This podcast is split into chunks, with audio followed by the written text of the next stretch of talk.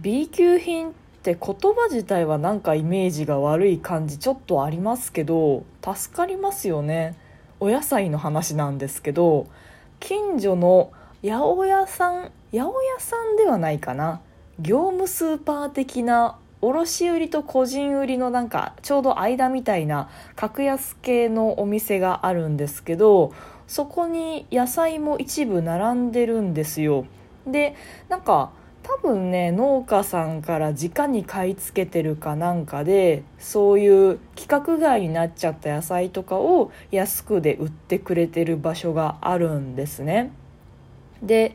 前に一度人参が B 級品で売られていたことがあって人参の B 級品はねだいたい育ちすぎのやつが多いんですよ。すごいでっかくでっかくなっちゃってあの直径が直径が1 0センチぐらいかな。行ってましたね。直径1 0センチぐらいまで育っちゃってちょっともう育ちすぎて割れちゃってるようなやつもパーンって実がはじけちゃってるような人参がそれもねグラム売りなんですよ。普通スーパーの人参ってサイズかける本数で袋に入ってるみたいな感じじゃないですか。S サイズ4本入りで100円ですとかなんか M サイズ3つで、えー、バラ売り1個39円だけど見つかったら100円になるよみたいななんかそういう売られ方が多いと思うんですけどそこのお店はなんとなんとグラム1グラム9円か。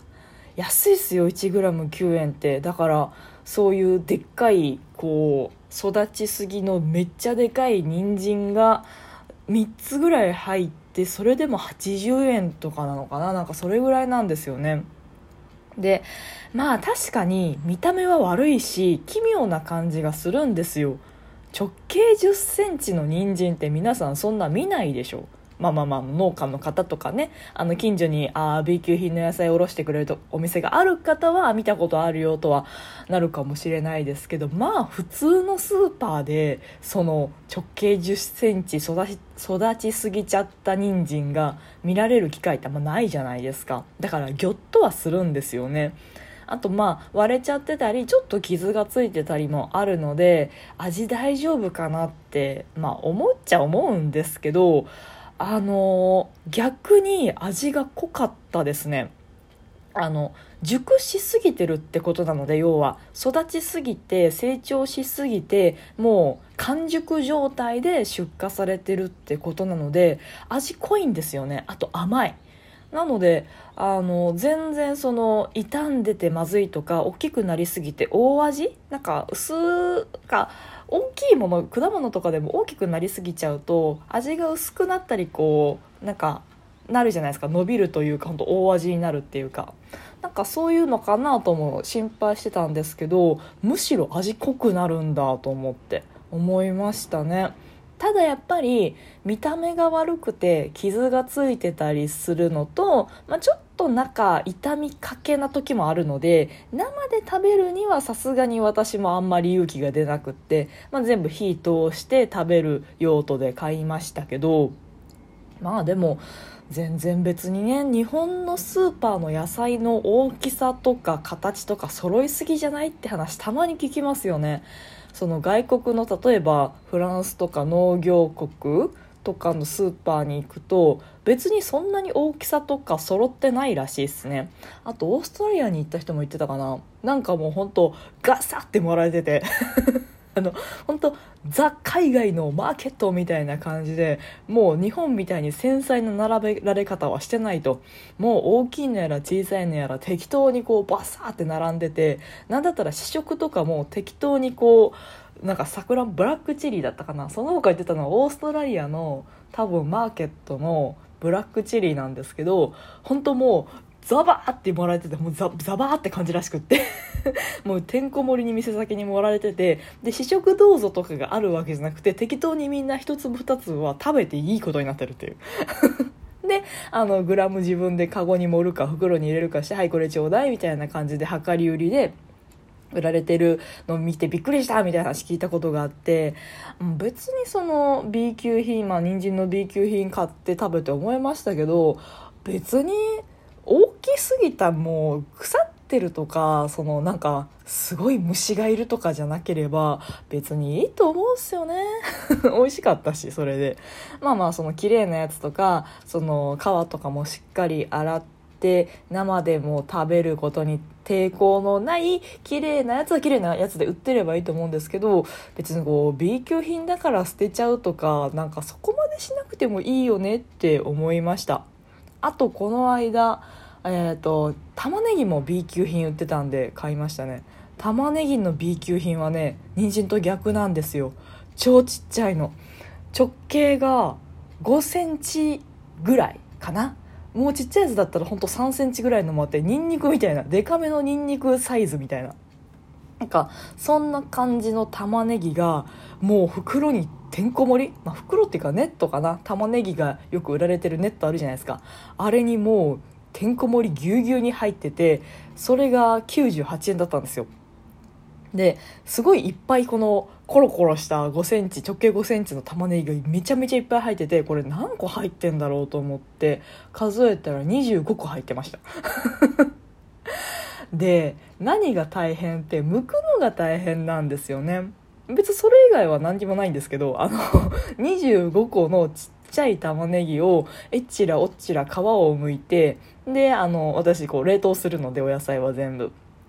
全部いっぺんに皮むいていっぺんにスライスしていっぺんにジップロック入れて冷凍庫に入れるっていう作業はなかなかに結構ね単純作業が続きましたけどちょうどね単純作業をしたい気分だったんですよね。そのお店でそのちっちゃい玉ねぎ B 級品のちっちゃい玉ねぎが売られているのは知ってたんですけどなかなかその25個とか30個とかの玉ねぎを一気にこうさばく元気がなくってまあ確かにグラムあたりとかで考えたらすっごい安いんだろうけどうーんなんかこれ作業する気にならないからうーん買うのは見送りかなみたいな続いてたんですけどね。なんかね今回は急にすごい黙々とした作業がしたい気分になって。特に理由はないんですけどすごいなんかそういうちまちまこまごました作業を黙々とこなしたい気分が今この気分の波が乗ってると思ってよっしゃ今だと思ってその玉ねぎを買いましたね。でも、えっと、炒め物に使いましたけど別に味の違いはよく分からなかったかな。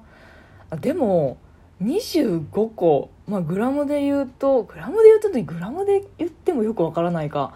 結局さばききさばき切って切り切ってカットしきってジップロックに詰めた感じだと普通の大きさ M サイズの玉ねぎ6個分ぐらいかな。なんか感覚で言うとそれぐらいの量の玉ねぎをまあスライスしたんですけどひたすら。あんまりねあの涙出なかったですね。あの刺激が少なかったというかだからその辛みはもしかしたら少ないのかもしれないですね。成長してない分。まあ私玉ねぎのこと詳しくないのでちっちゃいと刺激が少ないのかどうか知りませんけどあのねどうでもいいですけどあの多分ランマ2分の1なんですよ。ランマ2分1のあのかすみお姉ちゃんが泣いてて台所で。で「お姉ちゃんどうしたの?」って言ったら「うん玉ねぎ切ってたからかしら」みたいなシーンなかったです何の話かよく分かんないんですけど。あのシーンあのシーンっていうかあの涙を何のせいにするかっていうので玉ねぎ切ってたからっていうのをある種ロマンを感じますよね。どうでもいいんですけど。この話超どうでもいいんですけど。猫だって吠えたい。この番組ではリアルではちょっと喋りづらいこと。だけど誰かに聞いてほしいこと。日々の雑多な所感をいかに言葉にできるか鋭意挑戦中です。少しの間お付き合いいただけますと幸いです。まあなのであの B 級品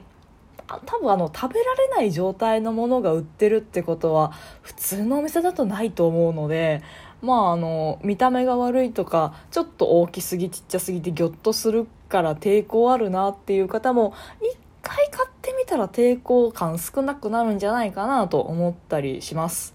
あと全然話変わるんですけどビー玉の語源があの A 級品の A 玉と B 級品の B 玉を区別してなんかやってて最終 B 級品の B 玉の方が出回るようになったみたいなそういう説が一時期なんかネットで流行ってたらしいっすね。